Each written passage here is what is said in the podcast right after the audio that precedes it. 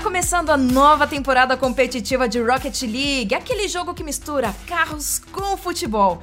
E já está começando as qualificatórias, reunindo os melhores times, os melhores jogadores de várias regiões do mundo para pontuar para os Majors e depois pro Mundial. E quem vai trazer todas essas novidades, contar como que tá a campanha dos brasileiros, quem são os melhores jogadores é ele, Marcelo Ferracin, o Celord, narrador profissional de Rocket League e streamer. Seja bem-vindo, Celord. Salve, salve, Amanda. Salve, salve, pessoal da ESPN aí. Muito, muito obrigado pelo convite. Vamos falar desse roquetinho aí, né? O prazer é todo nosso. Eu sou a Amanda Fleur e bora, você que tá ouvindo esse podcast, acelera o carro. Já prepara o seu nitro, porque esse episódio do podcast Multiplayer ESPN promete e muito. Depois da vinheta. Vai ser o ataque piscina que para chique um overtime de uma final. E?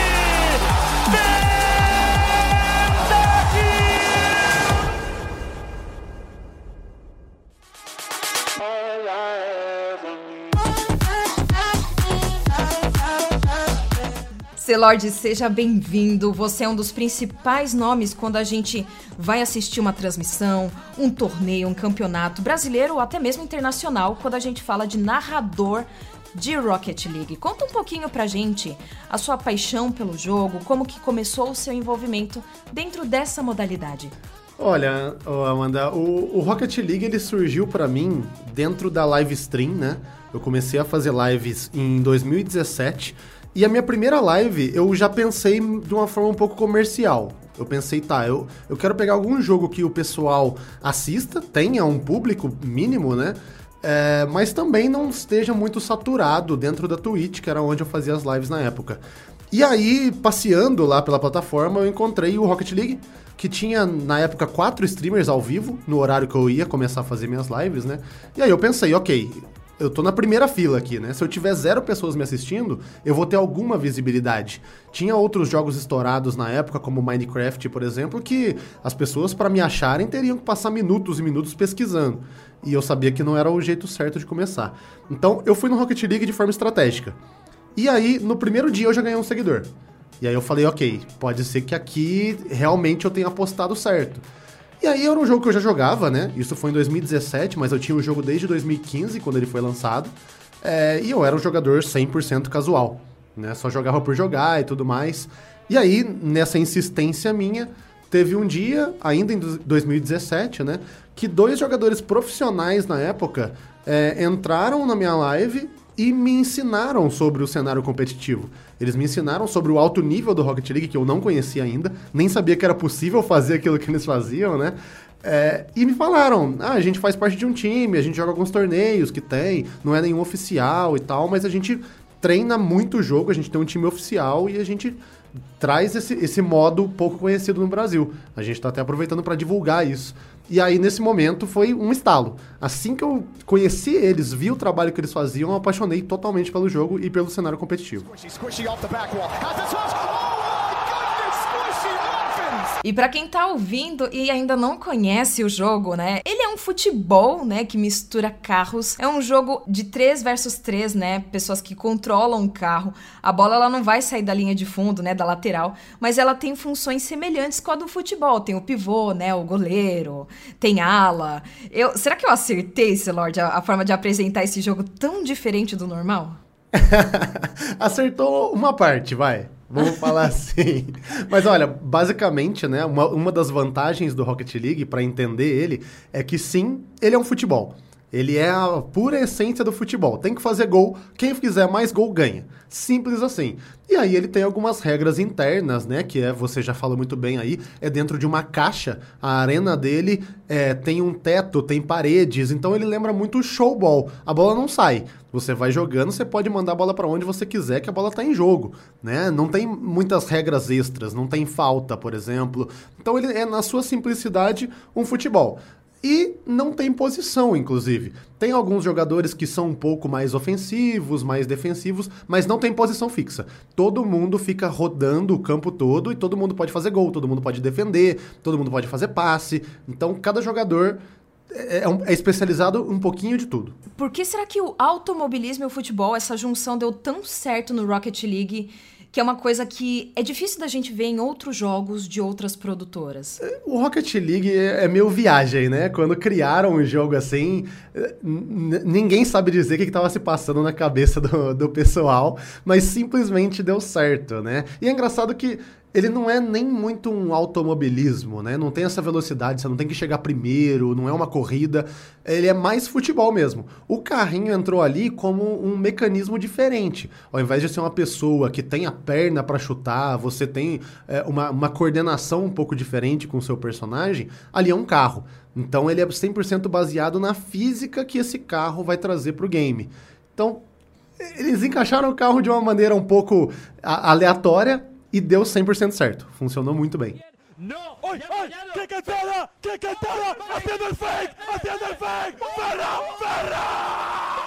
Aí eu vou até deixar uma pergunta aqui, né? Já que a gente tá dividindo e juntando ao mesmo tempo, né? A questão do futebol e a questão dos carros. É, se eu não me engano, eu já ouvi você falar isso também, Celord. Que às vezes você ser muito bom no FIFA, num, num jogo de futebol, e também ser bom num Fórmula 1, num Forza, por exemplo, não vai garantir que você seja bom no Rocket League, é isso mesmo? Perfeito, perfeito. Eu costumo falar que o Rocket League é um jogo sem precedentes. Então, você ser bom de mira, por exemplo, não faz diferença nenhuma. Você ser muito bom no FIFA, estrategicamente, também não faz diferença. É um jogo que, querendo ou não, você vai pegar ele do zero, você vai ser obrigado a treinar. A jogar, a fazer o tutorial do jogo, porque senão não consegue pegar a ideia. Ele tem mecânicas muito, muito únicas e só jogando que você aprende. E como eu comentei, né, ele é 100% baseado em física. Então você tem que ir testando. E se a bola bater na lateral do carro, e se bater embaixo, bater em cima, não tem muito como você mandar um comando certeiro. Por exemplo, no FIFA, né? No FIFA você passou por um jogador, a bola vai até esse jogador. No Rocket League não. Se você bateu na bola 45 graus, ela vai para um lugar. Bateu a 42 graus, ela vai para outro. Isso não tem como controlar. E depois que você aprendeu e se apaixonou pelo jogo através do contato que você teve com aqueles pro players, né, em uma de suas lives, aí você passou a narrar, né? Quais que foram aí as principais narrações, as mais marcantes da sua carreira até hoje? Nossa, essa pergunta aí é pra pegar, hein? é, então. Bom, eu acho que as mais importantes pra mim, né, foram as últimas, do Mundial principalmente, porque foi é, uma das primeiras experiências em estúdio que eu tive. E aí a gente teve a oportunidade de narrar um time brasileiro indo muito bem. Eu consegui narrar a partida onde o Brasil ficou em sexto lugar, pegou o top 6. É, estava presente lá, não era eu narrando, mas estava lá quando o Brasil pegou a maior posição que, que já conquist- conquistou na história, né? É, então, acho que essas são as mais importantes. A mais marcante que eu tenho foi quando a Fúria, que na época não era Fúria ainda, ganhou um Major na América do Sul. Era um campeonato um pouco adaptado por conta da pandemia, né? Mas eles tiveram a conquista de um Major. Tá lá na história do, do time. E eu consegui narrar essa final, consegui dar esse grito de é campeão, que é o mais marcante pra mim de longe. ¡É Major! Gol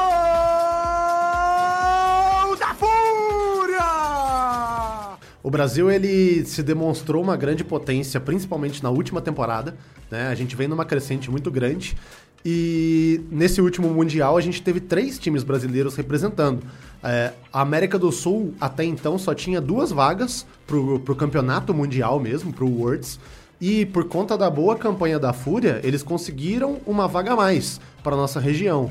E apesar de ser uma região sul-americana, tem todos os países daqui, tem Chile, tem Argentina, Colômbia, etc. É, os- as três vagas foram de times brasileiros, unicamente brasileiros. E todos os três foram bem no campeonato, com destaque da Fúria, que garantiu o terceiro lugar do Mundial. E é uma campanha simplesmente absurda, até porque a nossa região chegou um pouco depois no circuito. Então a gente tem bem menos experiência, mas mesmo assim garantimos uma vaga muito alta. Então você considera que a paixão do brasileiro por futebol, sabe? Eu tô trazendo um pouco pro futebol, não tem jeito, Celord. Mas o que, que você considera que o Brasil pegou muito rápido, né? E conseguiu bons títulos aí, mesmo chegando depois de outras regiões no competitivo? Eu acho que tem total a ver com futebol, sabe? A gente percebe que a, a, molecada que joga. Eu chamo de molecada porque eu já sou um pouco idoso, né? E o Rocket League tem uma média de idade muito baixa. São meninos mesmo. Os melhores do mundo têm 15, 16 anos. É muito... Como no Fortnite, Exato. Né? No Free Fire também. Exato. Eles são muito, muito novos. É uma média bem abaixo de outros jogos, por exemplo, Counter-Strike, sabe? É, e a gente vê que os meninos eles assistem futebol também tradicional, todos eles têm torcida, têm, têm time. É, ontem mesmo teve um, um, campeonato que um dos jogadores estava com a camiseta do esporte. E ele, ele nem torce pro esporte, mas ele gosta muito de futebol. Então, eles assistem e tudo mais. E aí, tanto quanto no futebol tradicional, o brasileiro tem mais esse jeito de futebol bem jogado, né? O joga bonito. Isso também é aplicado no Rocket League. Então os brasileiros se destacam muito individualmente por conta disso, levam isso para campo e aí nos campeonatos eles se dão bem e ainda tem uma torcida muito grande por jogar um jogo um pouco diferente dos, europeus, por exemplo, que são um pouco mais, mais cautelosos nas jogadas. Né? Mas Celord, a gente também viu você comentar, né, em outros papos, em outros podcasts, sobre essa troca constante, essa janela de transferência entre jogadores e times, né, que é muito comum, pelo menos na nossa região aqui da América Latina. Mas aí uma pergunta: a gente está falando aí de times que são compostos por três jogadores. É possível eles conseguirem essa sincronia, essa harmonia num tempo tão curto e mesmo assim ainda trazer um, um futebol de qualidade dentro do Rocket League? Perfeito, boa pergunta. É, a gente sabe que um dos pontos-chave ali dos jogadores é a sinergia né? Um jogador ele pode se destacar, fazer algo muito bom, só que sozinho ele não vai ganhar um título, por exemplo. Ele pode ganhar uma partida ou outra. Agora, ganhar séries, avançar no campeonato é muito difícil. Então, é necessário ter um tempo de adaptação, com certeza. Os jogadores têm que ter essa comunicação. É, o principal do Rocket League é a comunicação. É você poder avisar qual a sua situação, poder combinar o seu jogo com o seu companheiro de forma rápida. É um dos jogos mais rápidos que eu já vi na minha vida. Então, essa sinergia é 100% indispensável. E como exemplo, a gente pode até trazer a Fúria, que é, são três jogadores, porém desses três, dois deles, que é o Caio e o Card, eles jogam juntos como dupla já tem muitos anos. Se não me engano, já tem quase 4 para 5 anos. Então, os dois fazem uma base muito forte para chegar um terceiro jogador e esse terceiro jogador se adapta a esses dois, porque eles já estão ali 100% é, alinhados em tudo que eles vão fazer. Parece que um lê a mente do outro. Wall, Tander, maybe one more. Holy smokes, Tander! What a go-ahead goal in Game 4! E aí, durante a nossa gravação desse podcast agora de tarde, nós tivemos a entrega da bola de ouro, né, Lord? E o Benzema, ele é o melhor jogador do mundo. De 2022, a Fera cravou 44 gols em 46 jogos, com 15 assistências. O cara é bonzão mesmo. Agora, quem para você, Lord, é o Benzema do Rocket League?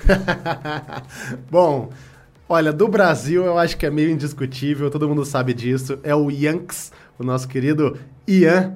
Ele é simplesmente um absurdo. Ele estourou em 2021 e aí a Fúria agregou ele na equipe. Ele estourou fora da Fúria, a Fúria trouxe ele para dentro e foi com ele que eles conseguiram terceiro, a terceira colocação no Mundial. Então não tem como. Ele é o nosso Ballon d'Or.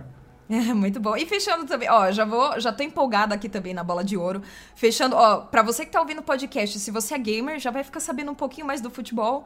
E se eu falar coisa errada, você é torcedor de, dos esportes tradicionais, do Futibas, coloca nos comentários também. Mas, ó, fechando o top 4 de 2022 na bola de ouro, né? No futebol nós tivemos Lewandowski, o Kevin De Bruyne e o Sadio Mané. Quem que são, nessa sequência, Celord, os três players de Rocket League que você fecharia esse top 4? Sendo brasileiro ou não sendo brasileiro também?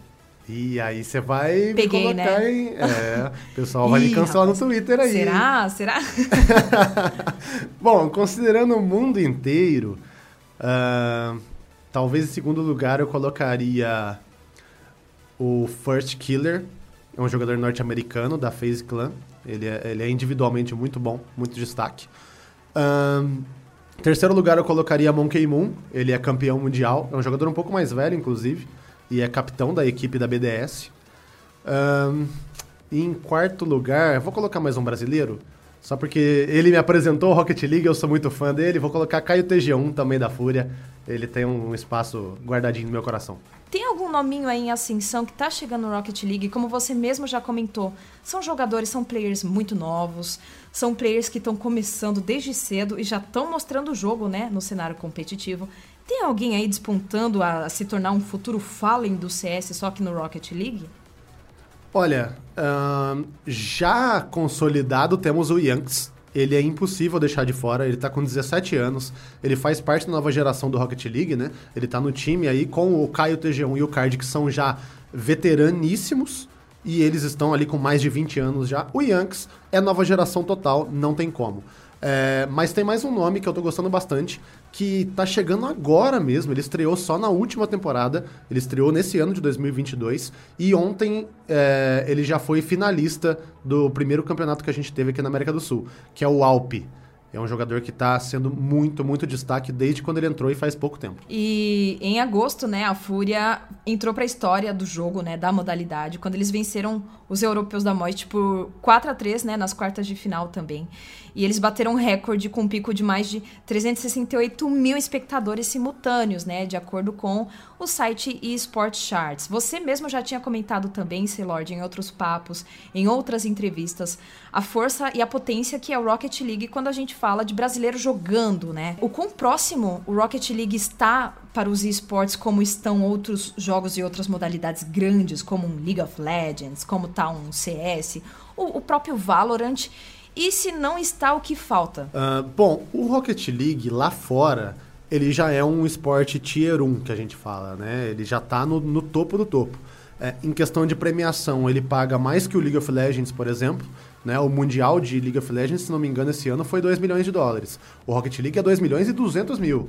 É um pouquinho a mais. O circuito completo né, da RLCS vale 6 milhões de dólares.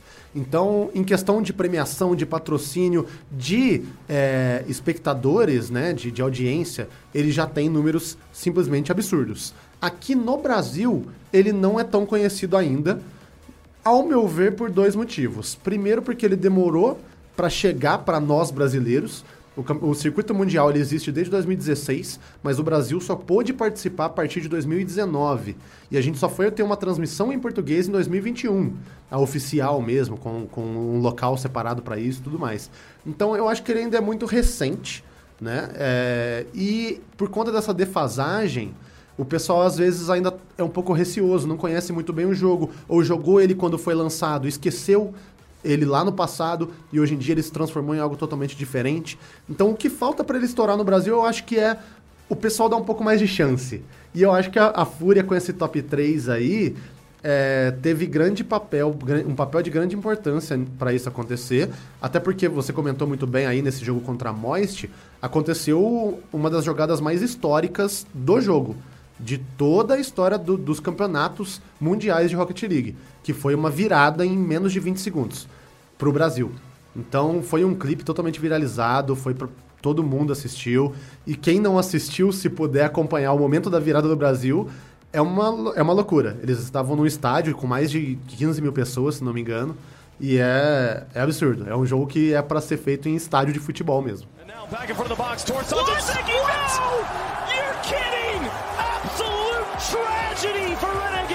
Uma coisa que você comentou agora, Celord, que me fez lembrar também, é que parece uma situação semelhante com a do Overwatch. O Overwatch bombou, se tornou o jogo Game of the Year do The Game Awards 2016, né? Bombou, aí deu aquela esfriada, mas aí agora tá voltando, né? E um desses fatores que influenciou tanto o Overwatch quanto eu acredito que o Rocket League é o fator do jogo ter virado free to play. Você concorda? 100%.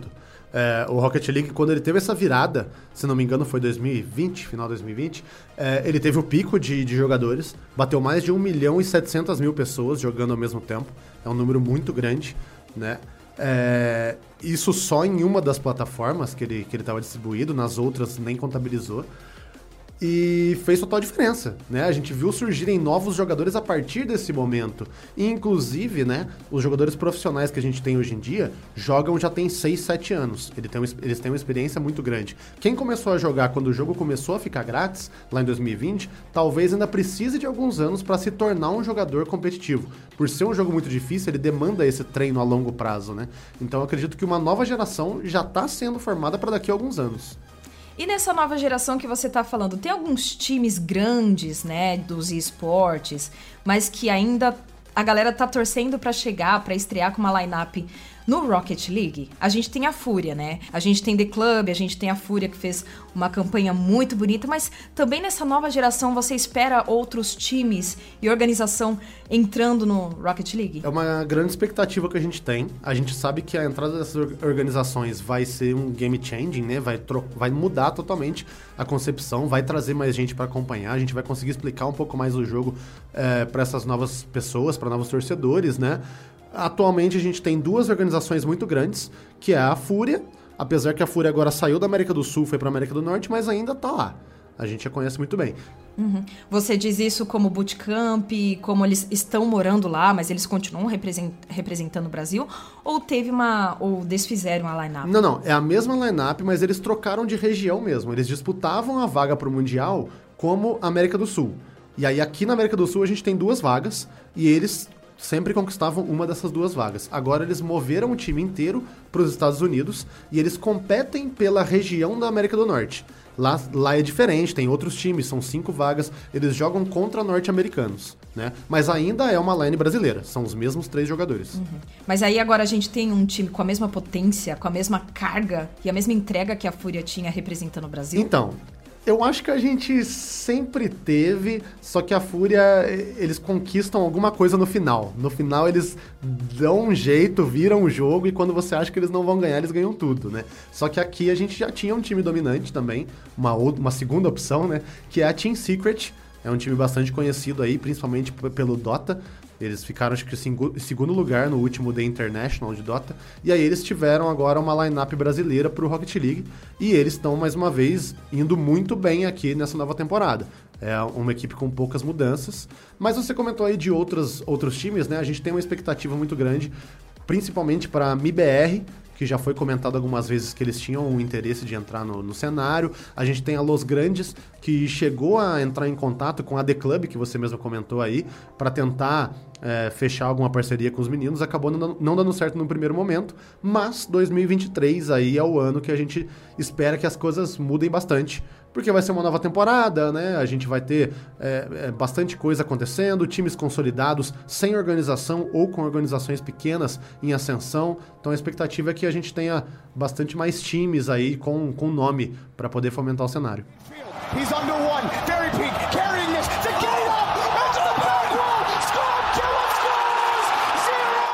E nessas promessas e nessas expectativas, né, para o ano de 2023, como é que funciona no cenário competitivo de Rocket League os times e o cenário feminino? Existem times femininos, existem torneios, a própria comunidade pede por isso ou a presença feminina na, no cenário de Rocket League ainda é muito pequena? No Rocket League ainda é pequena, porém está tendo uma movimentação. É, lá fora existe um grupo chamado Rocket League for Women, se não me engano, que já está bastante consolidado. A gente teve um torneio recentemente é, patrocinado pela empresa do game, que se não me engano tinha 20 mil ou 30 mil dólares de premiação. É, já era a segunda edição, inclusive. A gente tem algumas equipes, por exemplo, a Endpoint, que é uma equipe europeia, é, que tem uma equipe feminina. E recentemente a, a Gen.G, que é uma outra organização norte-americana, eles entraram no cenário já formando uma equipe masculina e ao mesmo tempo uma equipe feminina. É, então, tá começando a ter um movimento agora. No Brasil, a gente teve é, um torneio até agora não oficial, mas que a gente conseguiu é, apresentar ao cenário algumas mulheres competidoras que a gente até então não conhecia. Então a gente está agora surgindo com algumas equipes já sem nenhuma organização formada, porém são times já fechados. Quando surgem campeonatos, as meninas vão lá, entram, jogam e competem de igual para igual. Boa, então vou ficar na expectativa também, vou ficar acompanhando, ó, porque é um cenário que tende a crescer e é um jogo muito gostoso e vai ser bem legal ver mulheres também jogando. E Celord, me conta uma coisa e conta também aqui para os nossos ouvintes do podcast, como é que tá a agenda atual agora de torneios? A gente acabou de sair de um mundial, né, que venceram os europeus. O Brasil também fez uma belíssima campanha, mas a partir de agora, quais que são as próximas classificatórias? A gente sabe que vai ter o Fall Major na Holanda, mas conta pra gente. É, bom, o próximo grande evento é justamente esse Major na Holanda, né? Ele acontece em dezembro. E para chegar até ele, acontecem três qualificatórias. São três torneios, subtorneios, que é, são por região, por continente. É, e os pontos desses torneios são cumulativos. Então, aqui para a América do Sul, a gente tem duas vagas, né? É, e os dois times que acumularem mais pontos somados nesses três torneios irão jogar aí para esse Fall Major. É, a gente já teve a primeira qualificatória, acabou no dia de ontem, no domingo, a gente teve a vitória da The Club. E aí, com isso, ela, eles já acumularam alguns pontos, já estão com uma rodinha aí lá no, no Major, né? A expectativa é que a gente tenha dois times brasileiros aqui pela América do Sul. O Brasil, querendo ou não, ele é uma potência, então a gente acaba dominando o cenário desse continente todo. E além disso, a gente tem a expectativa também da Fúria, que acabou migrando de região. A gente torce para eles conseguirem mais uma vaguinha lá nos Estados Unidos, que aí a gente teria três times brasileiros para poder torcer. Essa é tudo que a gente mais gostaria de ver. Eu confio que. Eu, eu falo isso desde 2019, tá? Eu falo que 2023 é o ano do Rocket League. Ano que vem, se não for ano que vem, não vai mais. A Psyonix, então, tá com hashtag novidades em breve para 2023. é o que a gente espera, né? Então é nessa expectativa que, olha, eu vou deixar você que tá ouvindo com mais vontade de conhecer o universo e, claro, né, a cena brasileira, a cena competitiva de Rocket League, indo lá nas redes sociais do Celord, como que a gente te acompanha? É, pode me acompanhar com o arroba Celord underline no final, aquela linhazinha, né? Qualquer rede social, esse é o nome. Muito bom. E Celord, novamente, muito obrigada. Seja bem-vindo aqui na ESPN Esportes. Eu espero que você tenha gostado desse bate-papo que foi rápido, mas eu quero te trazer mais vezes aqui na casa para estar tá conversando com a gente sobre Rocket League e sobre a sua vida. Ô, Amanda, que isso. Eu que agradeço o convite aí, agradeço todo mundo que pôde acompanhar, pôde ouvir esse podcast até agora. Sempre que chamar, eu vou estar aqui com certeza absoluta e espero que o pessoal tenha gostado também e se interesse um pouquinho mais sobre, sobre, sobre o Rocket League, que é, na minha opinião, o esporte mais emocionante do mundo. Muito obrigada. E você que está ouvindo o nosso podcast, curtiu o assunto, quer ouvir mais sobre ele, quer saber de outras modalidades, manda no nosso e-mail e também segue a gente nas redes sociais ESPN Esports BR. Um abraço para você que está ouvindo, um abraço, Celord, muito obrigada e tá encerrando agora mais um episódio do nosso podcast Multiplayer ESPN. Até mais! É Major!